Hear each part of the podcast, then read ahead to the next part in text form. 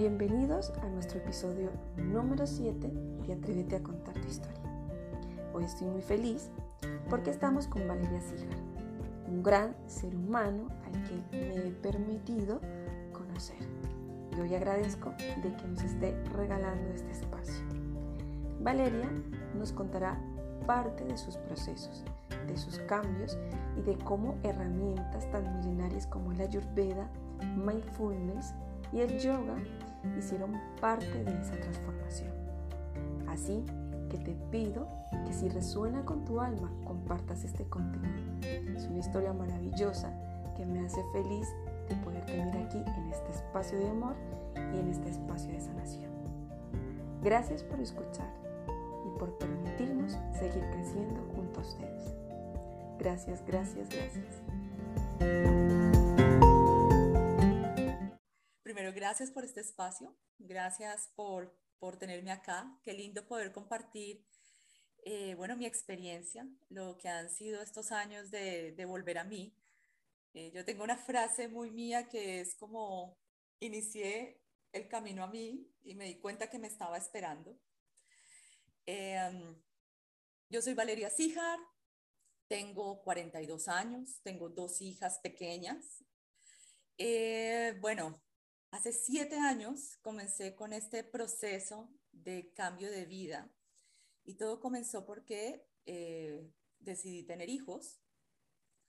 Y bueno, en ese momento yo fumaba, fumaba muchísimo. Les digo que era una total esclava del cigarrillo.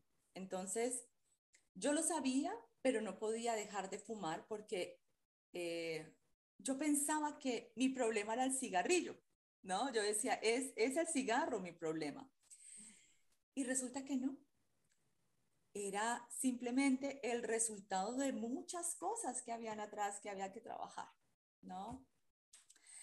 Eh, antes de eso, antes de hace siete años, eh, más o menos hace diez años o un poco más, yo fui diagnosticada con hipertiroidismo. Es una enfermedad básicamente en que mi sistema inmune o mi, mi tipo de hipertiroidismo era que mi sistema inmune no reconocía mi tiroides y la estaba atacando, ¿no? Es como tu cuerpo mismo se está atacando al mismo, ¿no? Eh, perdón la redundancia, pero es como para que nos pongamos en contexto. Entonces, tiempo después yo dije, pero ¿por qué mi cuerpo se atacaba al solo? ¿No será porque yo siempre lo estaba atacando? Cuando tú estás fumando, colocando algo en tu cuerpo que a conciencia además sabes que te está haciendo daño, bueno, pues te estás atacando a ti misma. Entonces, ¿por qué tu cuerpo no va a tomar básicamente como la misma posición ante ti?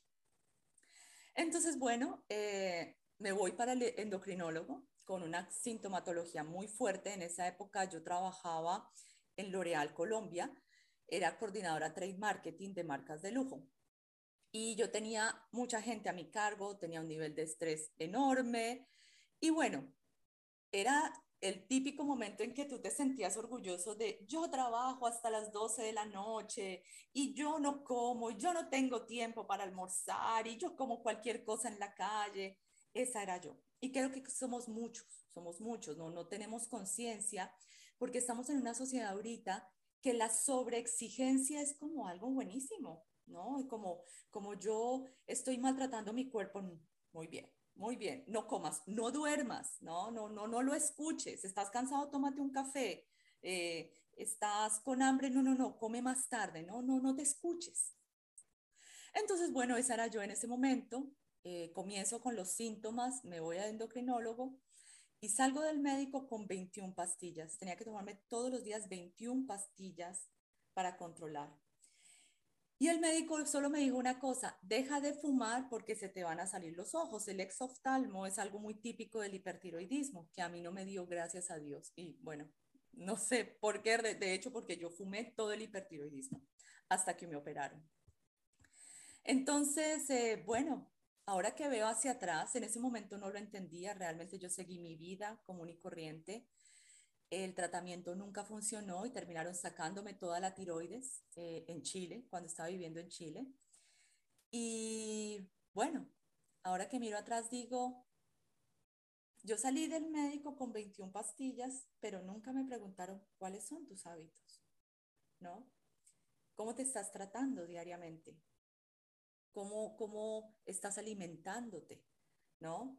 Porque usualmente te dicen, sí, tienes que comer sano, pero no, o sea, comer sano es como tan general, tan general, eh, lo, lo, que hablábamos antes de, de, iniciar, ¿no? Uno prueba mil cosas, entonces, ¿qué es comer sano? ¿No? ¿Qué es?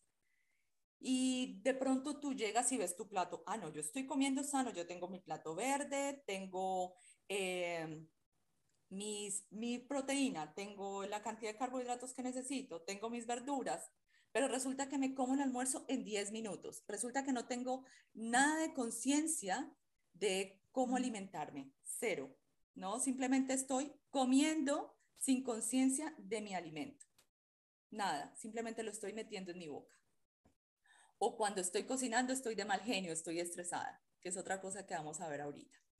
Entonces, bueno, eh, en, todo este, en todo este proceso de darme cuenta de cómo hago para sanar, porque de hecho todos los vicios son una enfermedad, ¿no? ¿Cómo hacemos para sanar? ¿Y de dónde viene esto?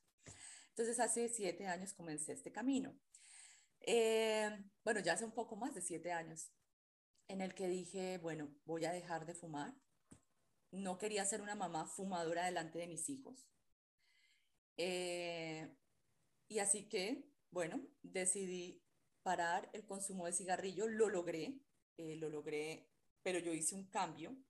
Yo comencé a cambiar mi alimentación eh, comencé a hacer ejercicio y me ayudé de meditación. Esas fueron las tres cosas que hice en este momento, pero no con mucho conocimiento realmente, más o menos intuitivo, ¿no? Como que hago. Porque, ¿qué me pasó? Cuando yo fui al gimnasio eh, por primera vez, yo dije, bueno, tengo que hacer ejercicio porque además eso me ayuda a desintoxicar mi cuerpo. Y me voy al gimnasio y me entregan una rutina de hora y media en la cual 45 minutos de cardio, el resto tenía que estar haciendo pesas y yo le decía, pero ¿cómo me estás diciendo esto si te estoy diciendo que ayer dejé de fumar, que estoy comenzando un proceso, no puedo hacer 45 minutos de cardio, ¿no? Entonces entraba en frustración, ¿no? Me, Entiendo perfectamente. No, no, que me, me, yo también hice lo mismo, fue al gimnasio y no, no me gustó. Claro, entras en frustración, entras en frustración. Entonces, tú realmente quieres hacer el cambio, hombre, si pagaste el gimnasio es porque quieres hacerlo. Entonces, cuando tú ya estás en este nivel, high level, no, estoy aquí arriba, yo ya soy el más fit, yo no entiendo lo que es estar de cero.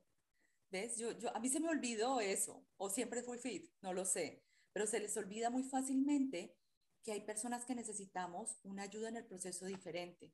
Así que yo tuve que comenzar haciendo mi propia rutina. Entonces yo comencé con 10 minutos de cardio por los primeros 7 días, después hice 15, ya ahorita hago mucho más.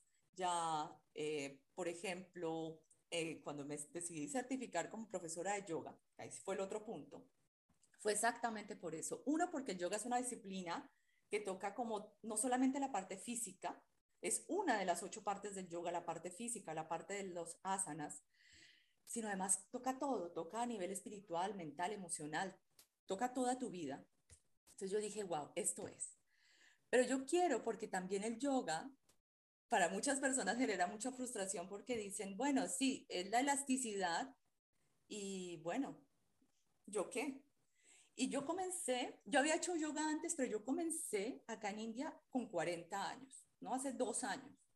Entonces, cuando ustedes ven algo, que yo hago, hago alguna postura que se ve como avanzada, créanme, solamente llevo 18 meses más o menos, o dos años casi, haciendo esto y aquí en la certificación. O sea, es porque realmente el yoga, cuando tú vas trabajando día a día, tu cuerpo se va adaptando, va soltando, tu elasticidad va mejorando, pero lo haces con calma. No soy de las que hace cinco horas de yoga, no.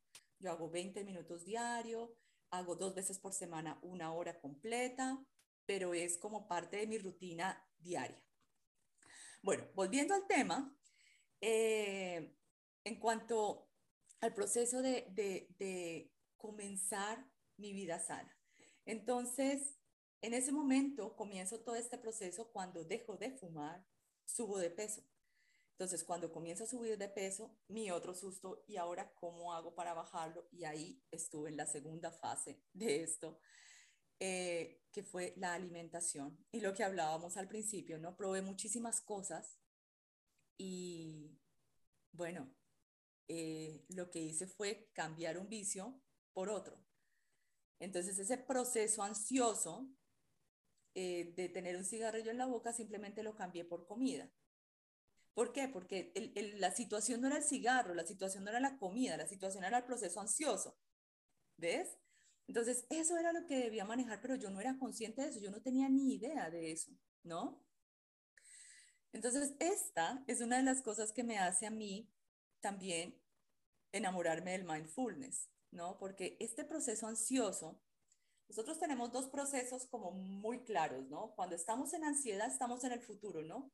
Eh, cuando tú eres fumador, por ejemplo, llegas a un lugar y no disfrutas del lugar, sino que llegas, ay, ¿dónde habrá un balcón para poderme fumar un cigarro? ¿A qué hora será el break para el cigarro? ¿Será que tiene un cafecito para el cigarro? No, no estás en el momento presente, no te estás disfrutando lo que estás haciendo, sino estás pensando en qué momento puedo salir a fumar.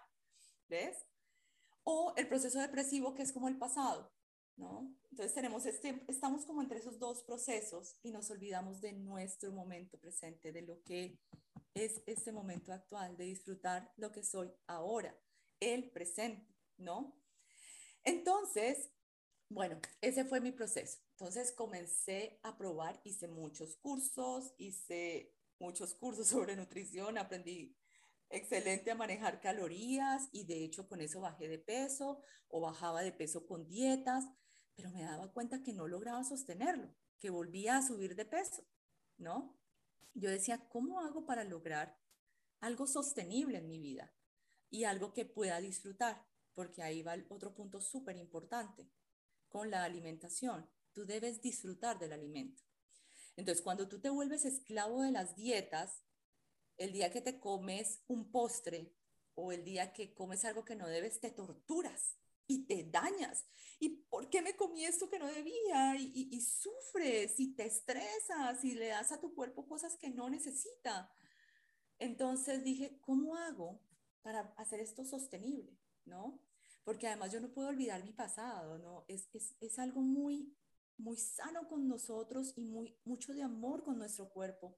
No intentemos cambiar en 21 días, en 10 días, en no sé, en, en pocos días, lo que llevamos haciendo por muchos años, ¿no? Aceptemos lo que somos ahora y sobre eso, poco a poco, vayamos haciendo los cambios, que es mucho más sostenible, ¿ok?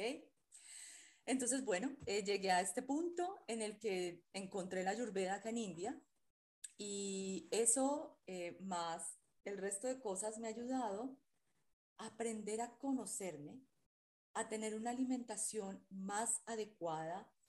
Yo sé que es muy complejo decir, bueno, yo voy a traer una eh, ciencia tradicional india de 5.000 años a mi vida real, entonces ahora voy a hacer todo lo que dice la Ayurveda porque quizás no es tan fácil y no es real para una vida diaria en la que estamos trabajando, vamos a la oficina, pero sí hay muchas cosas que podemos implementar que nos van a ayudar a tener una vida mejor que nos van a ayudar a tener una digestión mejor, a, estar más felices con la alimentación, a estar más felices y tranquilos con nuestro cuerpo, ¿no? A aceptarlo mejor.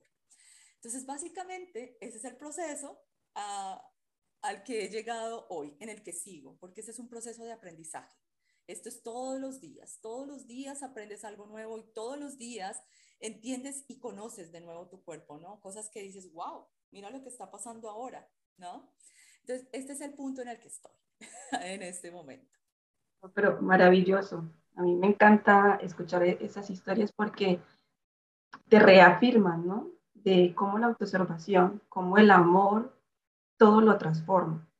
Y lo que estabas diciendo antes, bueno, mira, a nivel personal, eh, yo practico yoga, pero como tú dices, no, a nivel de lo de, yo me exploro y hasta dónde llego. Pero me di cuenta que yo a nivel de cadera no tenía esa elasticidad, de hecho, o sea, era súper, o sea, no era capaz de abrir las piernas, o sea, era muy justita. Y con el tiempo me di cuenta que cuando solté muchas emociones, pude abrir más las caderas. Y, y entonces ahí, o sea, eh, el yoga, como tú dices, es el complemento del todo. El mero hecho de, así no hagas las, todas las asanas, pero por ejemplo, un saludo al sol y conectar con tu respiración, yo creo que, que es un de todo para iniciar el día porque la respiración es como, como si, si tú todo lo que haces respiras y cuando ya estiras sueltas y es como entrar como en un, en un mundo diferente. A mí me encantó, de hecho, lo empecé a utilizar porque un día, bueno, pasé, pasó una situación muy fuerte y yo no supe gestionar. Yo, yo solo sentía como si la cabeza, el cuello y, y la espalda fueran, o sea, obviamente forman parte de una, pero era como una sola pieza. Y yo, si movía la cabeza así, sentía que me iba a romper literalmente. Aparte, el dolor de cabeza que tenía en la frente. O sea, te lo juro que ese día yo no, no sabía qué me pasaba. O sea, sabía, la situación había pasado en mi casa, pero yo no, al no saberla gestionar, yo no sabía que mi cuerpo me estaba diciendo que esas emociones que había sentido eh, era eso, ¿no? Yo fui al médico y me mandaron antiinflamatorio para el dolor. Ya está. Y buscando y buscando quién me hiciera un masaje para que me descontracturara, dio la casualidad que la persona a la que yo voy a que me haga los masajes no estaba disponible, busqué a otra persona tampoco, o sea, ese día fue mortal, yo decía, Dios mío, y empecé a respirar sin tener conocimientos, de, o sea, sin, sin, saber que era una respiración consciente o que era sentarme a, a verme. Ese día me puse, o sea, me, acosté en la cama sin moverme y, y, me puse a llorar porque dije, ¿qué me está pasando? Porque no soy capaz de soltar esto que, me está doliendo. Bueno, a los dos días me dieron cita para hacer un masaje. Me, hicieron, me hizo el masaje físico, aparte me hizo el reiki. Y ahí fue que me empezó a decir, oye, eh, estas emociones, trabájalas. Y, y entonces fue como, como un abrir, como un despertar y decir, realmente las emociones, cuando no las gestionamos adecuadamente, nos enferman de tal manera que yo sentía que, o sea, si movía la cabeza sentía que se me iba a explotar. Aparte, si movía el cuello y la espalda, sentía dolor en la cadera. O sea, tú imagínate el nivel de estrés que tenía yo ese día, y de ansiedad, y de tristeza, y de angustia. Entonces, eso que tú mencionas es súper importante. Saber gestionar, observarnos y dar los cambios que necesitemos, pero desde el amor no meternos ahí, ahora me voy al gimnasio, no, no, porque así no funciona. Primero hay que trabajar desde adentro para poder que lo de afuera, eso que deseamos vernos súper guapos, súper bonitos, con un cuerpo fitness, se transforme. Ya no tanto porque se vea con las medidas perfectas como lo que nos han enseñado que es lo perfecto, no, porque cada cuerpo es perfecto y cada cuerpo tiene su belleza, pero sí trabajar desde adentro para que Mejor dicho, eh, una vez, una prima, yo subí una foto a, Instagram y mi prima me dijo, Marjorie, ¿qué has hecho? Así, literal. Y, yo había empezado ese proceso que te comenté antes de autoobservación, de, de amarme, porque eso fue el primer cambio que, con el que conecté. Y en esa foto se notó. Yo no sé qué mis primos, mis tíos, todo el mundo, pero ¿qué te has hecho? Y, mi respuesta fue, y les dije así, aprender a amar. Mm. Cuando yo hice eso, todo se transformó en mi vida. Y, y, me di cuenta que el exterior es un reflejo de lo que hay en mi interior. Y mi cuerpo me estaba hablando, pero cuando yo empecé a hacer ese detox, cuerpo, mente y alma, se sincronizó todo. Y me alegra muchísimo porque eh, cuando te conocí, conecté muchísimo con, tu historia, conecté mucho con, el cómo lo lograste y cómo te ríes y cómo cuentas las cosas tal cual. O sea, no, no hay que pintar de pajaritos las historias, sino traerlas a como al terreno de la humanidad, ¿no? De todo, de cosas, experiencias que vivimos todos, de, pues hoy probé esto y, y, sentí esto. O sea, hablar con claridad y con amor, expresarte tal cual eres. Y eso me encantó muchísimo. Tan linda. Mira que lo que hablas del amor propio, creo que esa es la base de todo. Esa es la base de todo. De hecho, ahorita estoy en un proceso eh, ay, que hermoso, estoy estudiando mindfulness, pero ya, ya estudiándolo como tal. Y miren que no hay día, no hay, no hay día en que yo salga de una clase sin sentir que soy una persona nueva. Es como, como si renaciera cada vez que tomo una clase. Porque me enseñan, eh, bueno, además me mandaron unos textos, unos libros súper interesantes y yo digo, wow, es, es, la base es el amor. E, es, es, muchas veces pensamos que, por ejemplo, meditar es sentarme y voy a levitar y voy a hacer un viaje transtemporal. Y no, es simple como eso. Obsérvate, observa tu respiración. Siéntate a sentir cómo entra el aire, cómo se choca con las fosas nasales. Siéntate a sentir eso es como, yo digo, es tan simple, mire, es, eh, yo lo veo como tan sencillo, pero a veces nos complicamos mucho. No, es que si yo no tengo la apertura de cara, no puedo hacer yoga. Miren, mi esposo, él es alemán. Y nosotros hicimos juntos el Yoga Teacher Training porque eh, estábamos en pandemia acá en India y pues no me iban a dictar la clase a mí sola. Entonces él dijo, yo lo hago contigo. Y él es un ser humano hermoso, entonces tomó cuatro semanas de sus vacaciones para hacer el teacher training conmigo. Y él no es, él no tiene elasticidad, tiene mucha fuerza porque pues es militar, pero su elasticidad es, eh, es poca o era poca, ya ha mejorado mucho. Pero él trabaja todos los días. Entonces el día que pudo hacer bataconazan, esta, esta postura de la mariposa, él era feliz y lo celebramos juntos, ¿no? Y es como, wow. Y por ejemplo, yo no tenía mucha fuerza en los brazos y el día que pude hacer bakasana, que es esta postura en la que tú colocas tus rodillas sobre tus brazos, no aguanto mucho tiempo, pero el día que lo logré hacer, celebrábamos juntos, ¿no? Estas cosas que son tan sencillas, pero les digo, se puede hacer para todos, ¿no? Y desde el amor, sin torturas. Yo, por ejemplo, cuando yo dicto una clase de yoga, lo primero que les digo es, si sienten dolor, paren.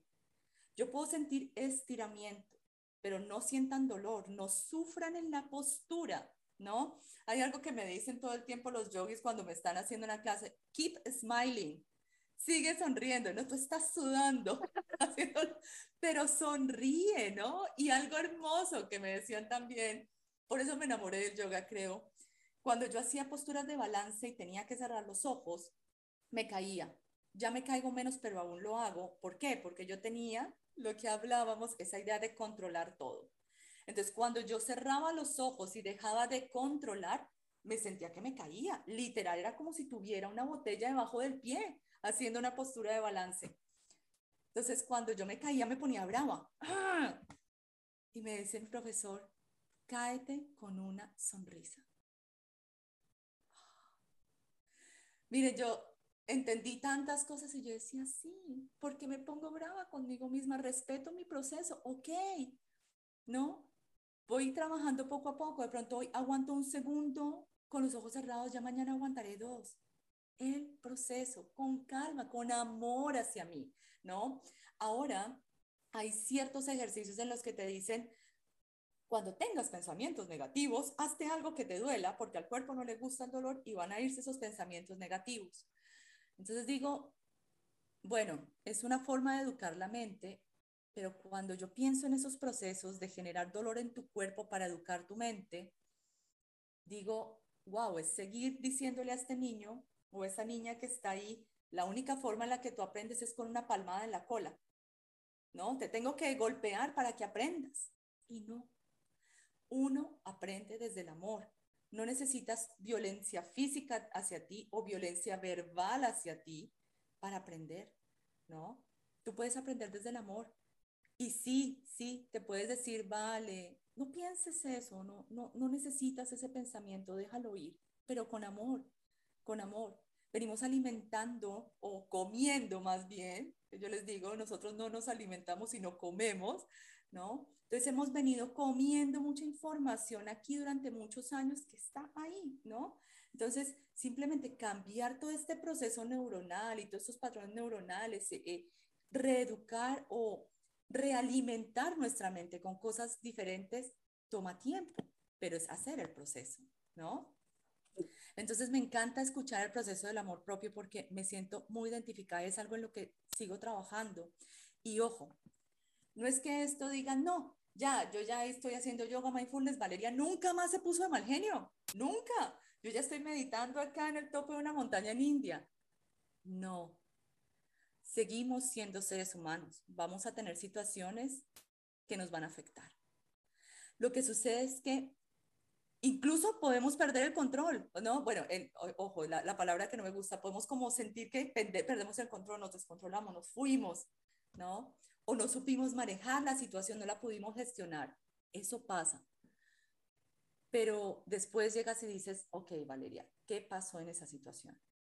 ¿No? ¿Por qué no pudiste gestionar ese sentimiento? ¿Qué pasó ahí? Ya te observas diferente, ¿no? Ya puedes observar y dices, ok, Caí en eso que no me gusta, soy un ser humano, me entiendo y me perdono por eso, me amo igual como soy, vamos a ver qué pasó, ¿no? Ahí ya investigo un poco qué fue lo que sucedió, qué, qué te hizo ese clic, ¿no? ¿Por qué reaccionaste de esa manera?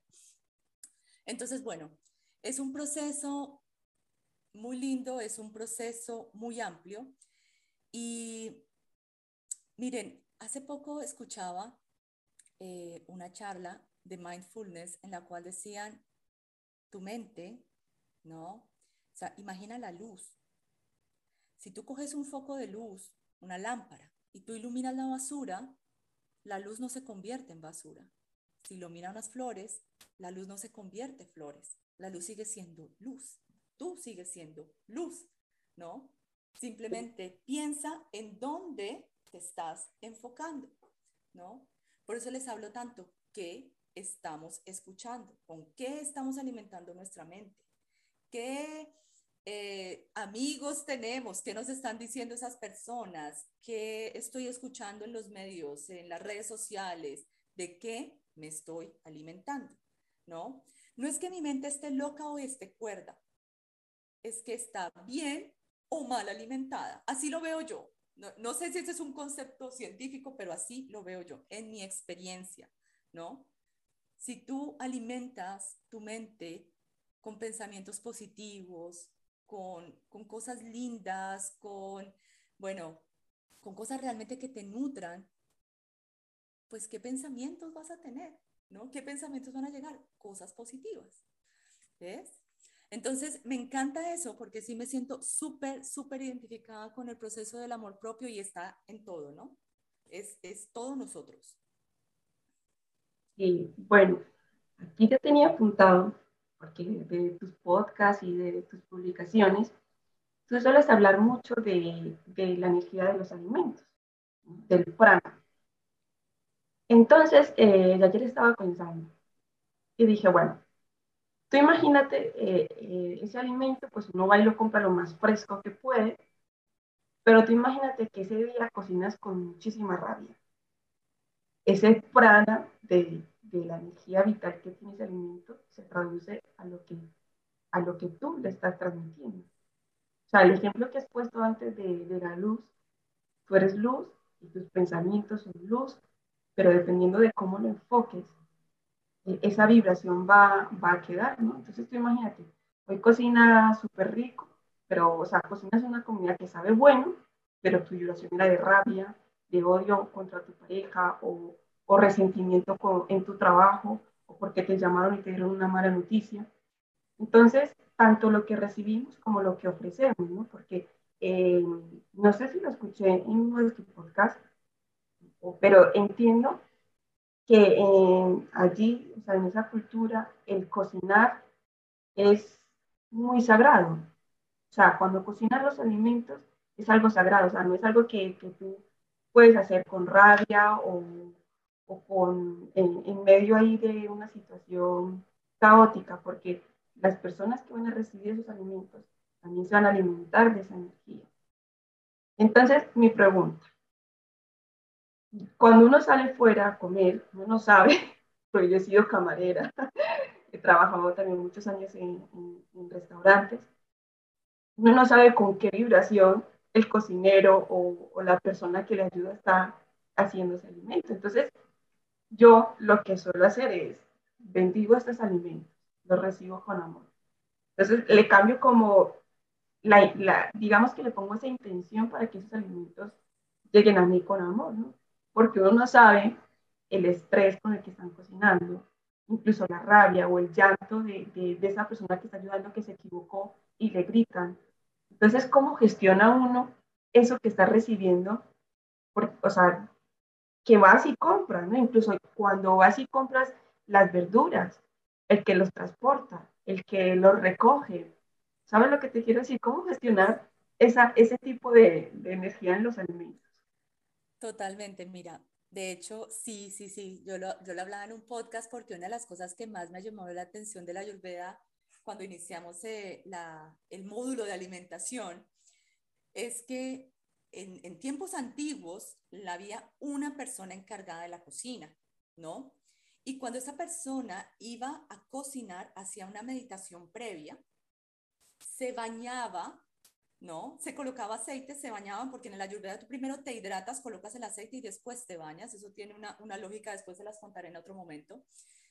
Después se vestía de blanco para cocinar, para purificarse, oraba y después cocinaba. Y la cocina era un lugar sagrado, o sea, no es que yo podía entrar a la cocina y te, pruebo un poquito, no, no, era una persona porque es con lo que tú vas a alimentar tu cuerpo. Nosotros no somos conscientes. Es que yo, me pongo a pensar en mi pasado y digo, wow, o sea, cero, cero, cero. Es como, como que no, no pensamos lo importante que es. Y si una de las cosas que nos decía nuestra profesora Ayurveda es, eviten comer fuera, ¿no? Porque no saben la energía de los alimentos. Si ustedes la sienten inmediatamente, ustedes sienten cuando el cocinero estaba feliz, ¿no? Ustedes sienten cuando lo comen dicen, ay, qué rico, se siente bien. Yo recuerdo, yo estaba en Nepal con mi esposo, con mis hijas, y nos fuimos a Nano Buda, que son unas montañas, y ustedes ven todo el Himalaya, que, que hoy, hoy publiqué un recuerdo de, de eso, porque fue en serio un momento en el que tú es como, como si te salieras del mundo por un tiempo. Fueron cinco días que estuvimos allá, pero, pero te desconectas. La comida era vegetariana. Y yo le decía a mi esposo, el cocinero acá es feliz. Si ustedes veían, el cocinero meditaba. Ustedes veían este ser humano tan tranquilo. Y así mismo eran su sus alimentos, ¿no? Eran tranquilos. Mis hijas comían comida vegetariana felices, ustedes las vieran, se comían todo feliz.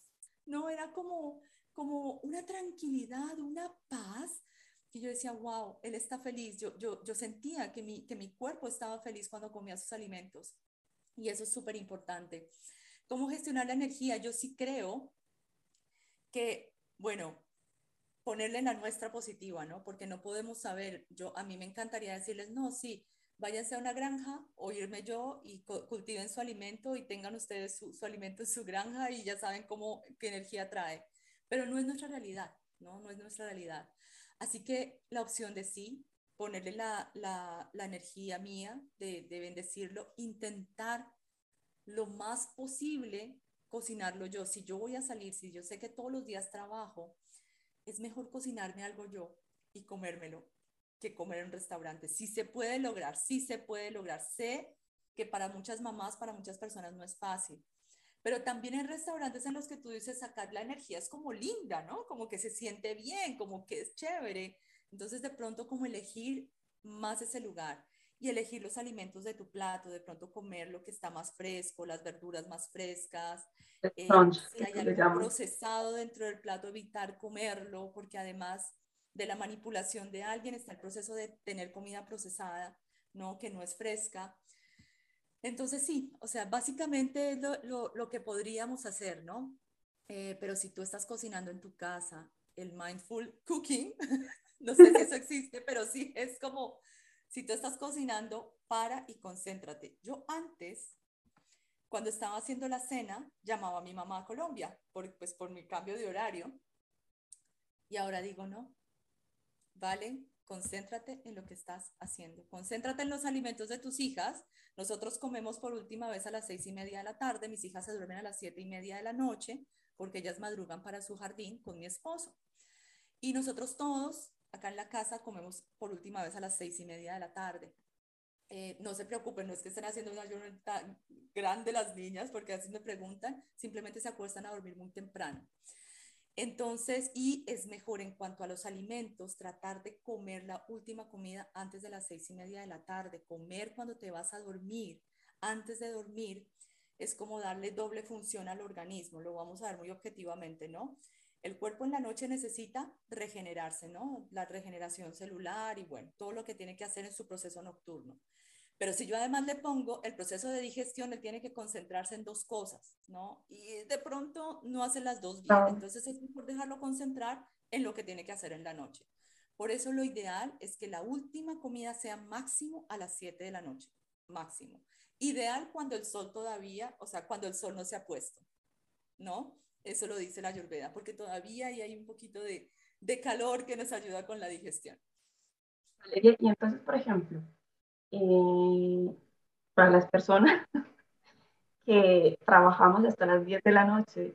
Yo a veces he pensado, digo, bueno, pues me llevo algo de comida, porque yo me llevo mi almuerzo al trabajo, pero eh, a la hora de la cena, pues siempre ceno aquí en casa, pero intento comer mínimo, ¿no? A lo mejor un poco de fruta o, algo, pero para las personas que están en ese corre-corre y llegan prácticamente ya medianoche a casa, ¿qué les aconsejarías? así que sea liviano y, y, que sea que no les desgaste tanto a nivel de, de energía en su cuerpo. Bueno, mira, el proceso es poco a poco. Cuando nosotros estamos acostumbrados, por ejemplo, a comer lentejas con arroz, o es que si nosotros vemos, por ejemplo, un plato colombiano, ay, nosotros, voy a decirlo desde el amor, pero es la bandeja paisa. Es un poquito agresiva. alimentación, ¿no? Es como tuve chicharrón, chorizo, eh, carne molida, frijol, tienes como cinco tipos de proteína en el mismo plato y tienes de todo ahí, de todo. No, eso es un poco fuerte, ¿no? Eh, yo pienso, o lo que yo aconsejo y hacemos es, primero, hace consciente lo que estás comiendo ahorita, ¿no?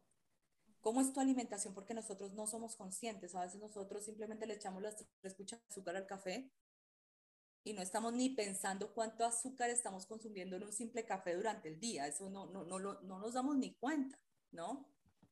Entonces, primero, como hacerte consciente de qué estás alimentándote en este momento y comenzar poco a poco.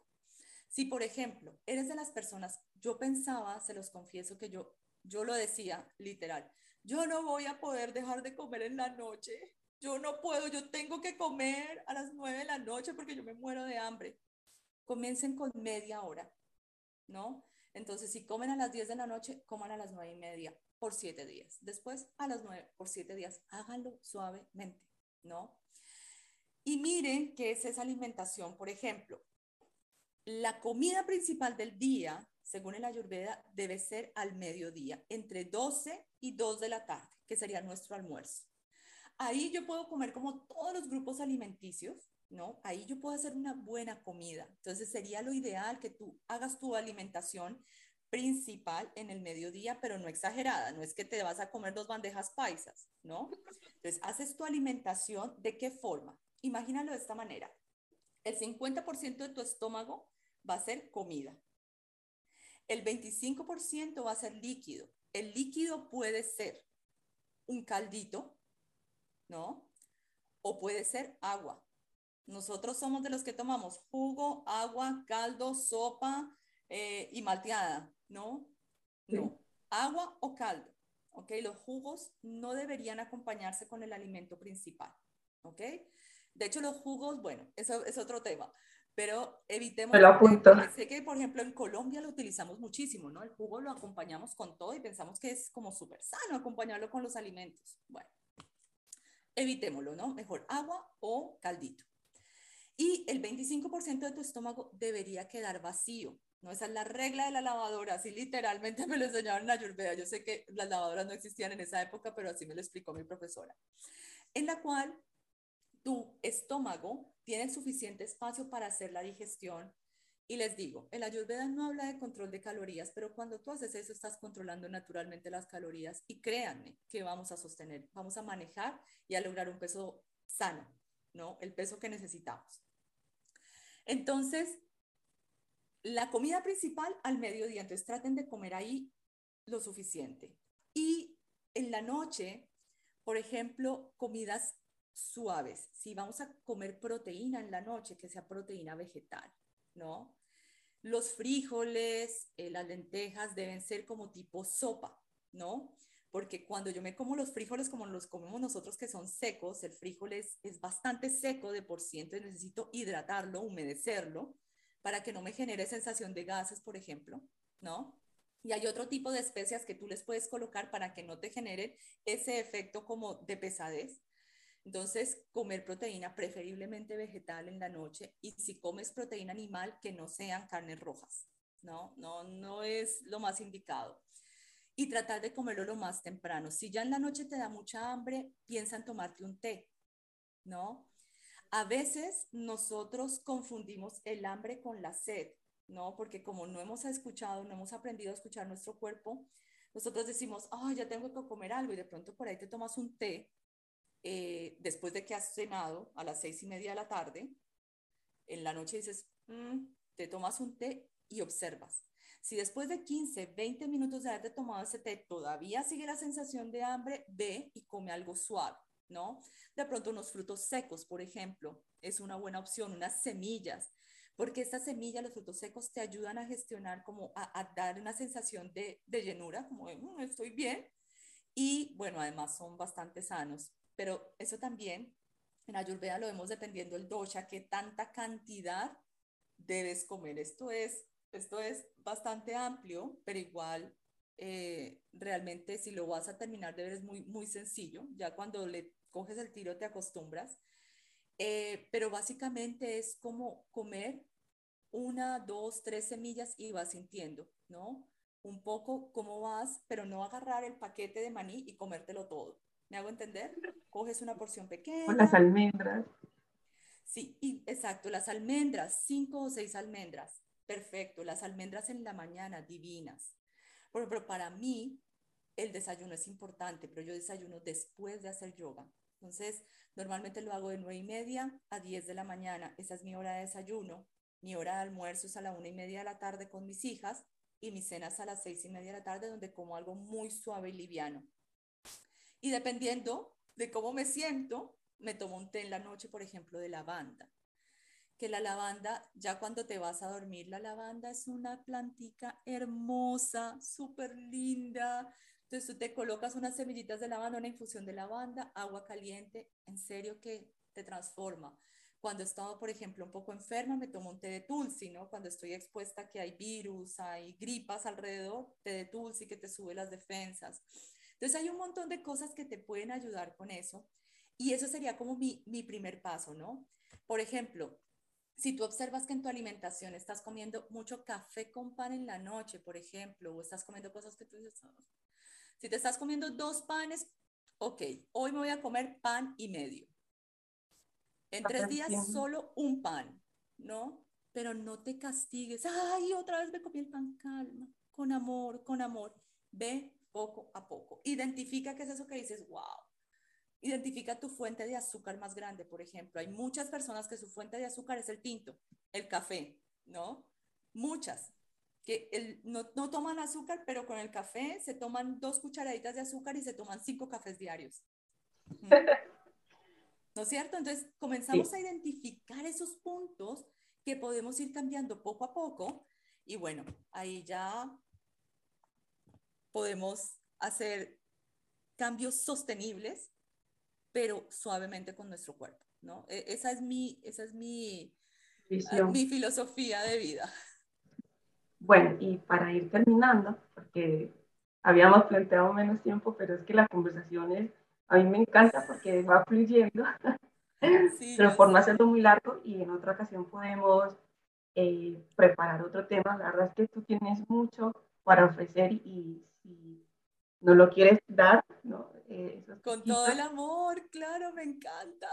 Yo encantada de, de tenerte en este espacio porque fíjate que una de las cosas que yo hago, que aprendí de, lo, de, lo que, de esas pinceladas que vi de, de Ayurveda, yo todos los días, ya yo tengo mi jugo de apio que, que me lo tomo porque me ayuda a desintoxicarme mucho, pero hago una cosa que me encanta. Eh, la leche dorada, que no recuerdo el nombre. La leche dorada de cúrcuma. Exacto, pero yo lo, yo lo hago de esta forma. Yo eh, tomo, el lo licúo, jengibre, cúrcuma, eh, el agüita caliente y limón, ¿vale?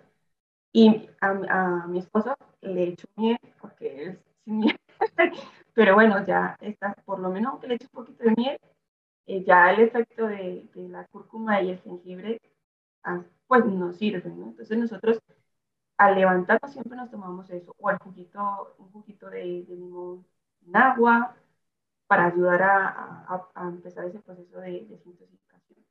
Entonces, eso para mí, yo creo que es como, como elemental. Hay veces lo hago, otras veces me voy a por jugo de apio, otras veces directamente lo hago porque tampoco quiero que mi cuerpo se acostumbre solo a, a una cosa, sino que lo voy a intercalar. Y eso también te lo he escuchado a ti, que dices, mi primer, lo primero que yo hago es mi vaso de agua con limón, en las en ayunas. Porque de verdad... También lo cambio, hago agua tibia con limón, eh, cuando no tengo, cuando, bueno, mi, mi dosha dominante es pita, el limón puede eh, activar un poco eso, así que cuando estoy como en calma, bien, eh, lo hago. También hay un té que es muy lindo para desintoxicar, que es fenel. Esto es hinojo con comino, pero las semillas. Entonces tú coges una cucharadita de cada uno, le colocas agua caliente, déjalo reposar cinco minutos y te lo tomas. Esto es hermoso porque te ayuda a desintoxicar. Entonces, en cuanto a los tés, perdón que te, que te interrumpo, dos semanas, tres semanas un té, pero no nos obsesionemos. Una cosa que es muy importante, el que sea natural no significa que lo puedas tomar indiscriminadamente. Yo he escuchado a personas que, bueno, yo sé que el té verde me ayuda a adelgazar. Ojo, y se toman dos litros de té verde durante el día. Ojo, cuida tus riñones, no lo necesitas así. Un té, dos tés diarios, un té en la mañana, cambia el té cada 15 días.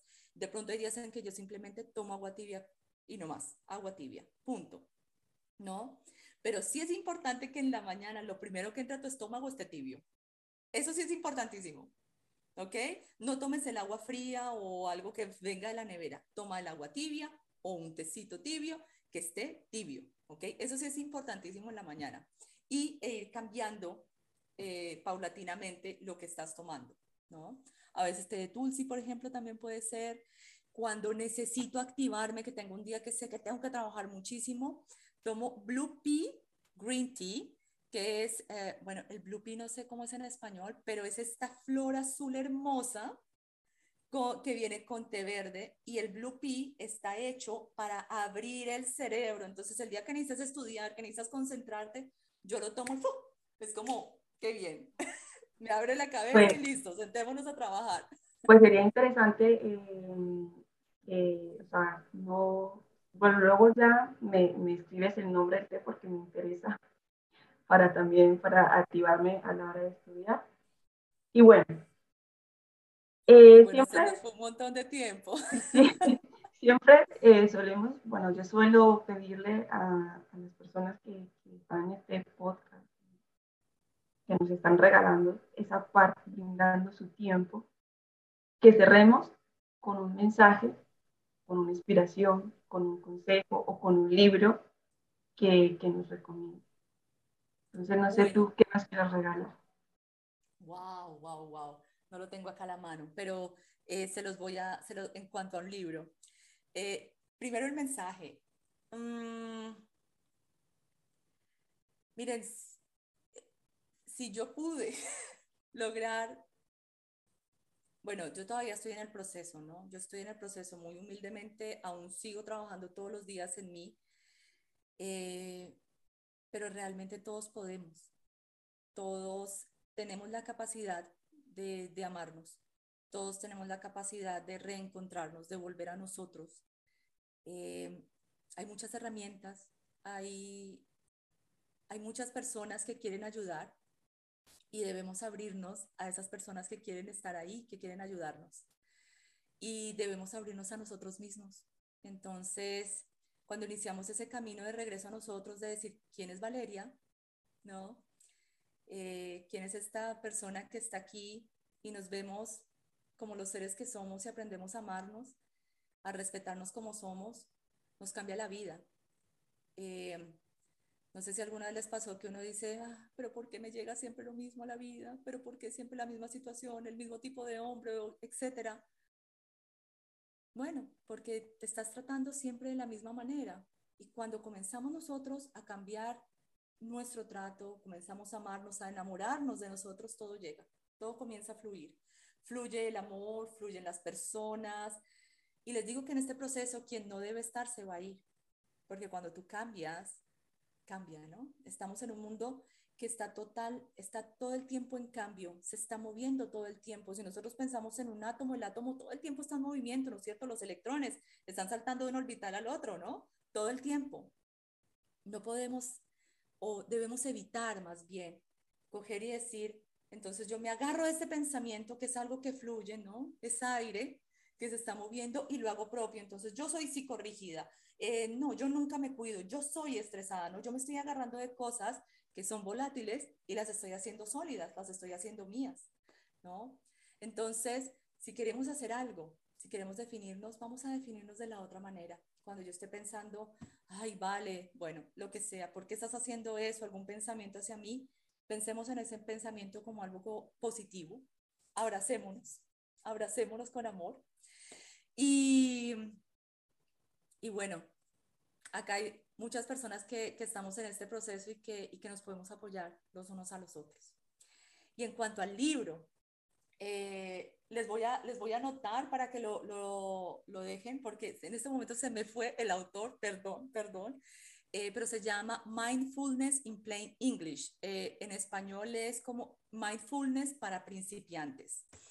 Y es la base para entender muchas cosas muy sencillas que nos pueden ayudar a traernos al presente, a tratarnos mejor, eh, a ser más amables con nosotros mismos y realmente ahora les recomiendo a todo el mundo, todo el tiempo les he recomendado todo lo que he vivido, pero ahora que estoy haciendo lo de mindfulness digo, por favor, inténtenlo porque es demasiado lindo y llena demasiado la vida. Entonces, eh, les voy a dejar el libro en español, lo voy a buscar porque lo tengo en mi Kindle, lo, eh, lo, lo bajo, eh, les muestro el, este y lo colocamos, lo podemos escribir, ¿no es cierto? Para que tengan el nombre y el, y el autor, porque se me fue ahorita, perdón. Es mi ascendente en Pisces, perdón, perdón. Yo también soy Pisces. sí, bueno, mira, ¿ves? No es de gratis. bueno, Valeria, pues súper agradecida por el tiempo que nos has brindado. Es muy valioso. Eh, espero poder compartir contigo en otro momento, que, que nos puedas hablar un poco más de la Ayurveda, incluso de experiencias que, que siempre van a ser a beneficio de todos. Y me quedo mucho con lo que has dicho. Yo soy el cambio. El cambio cuando, cuando lo haces desde ti, todo se expande. Entonces, no hay que esperar a que el otro cambie o estar mirando a que el otro deje de pensar así. Cambia tú y todo se transforma. Exactamente. Así que nada, muchísimas gracias.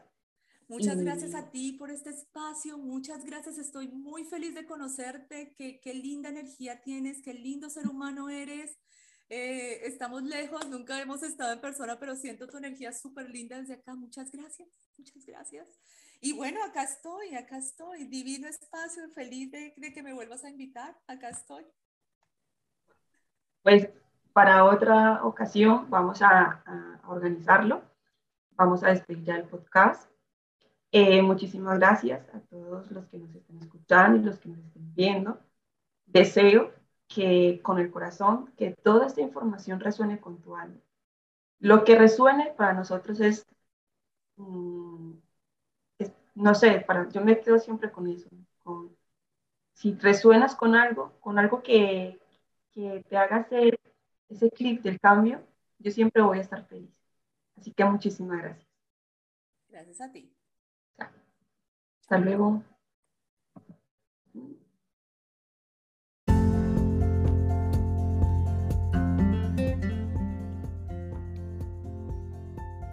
Finalizamos este episodio recordándote que tú eres luz y tú eres transformación. Cuando creas que no puedes cambiar algo, yo vengo a sembrar hoy una semilla en ti.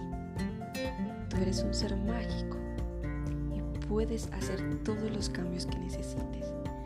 No importa el tiempo, no importa el qué ni el cómo.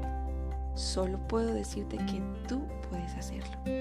Las personas y las situaciones se acomodarán para que tú te transformes. Así que te pido que confíes. Y una vez más, te invito a que compartas este contenido, este podcast con aquellas personas que amas. La intención es que estas historias nos sirvan a todos de aprendizaje. Gracias, gracias, gracias.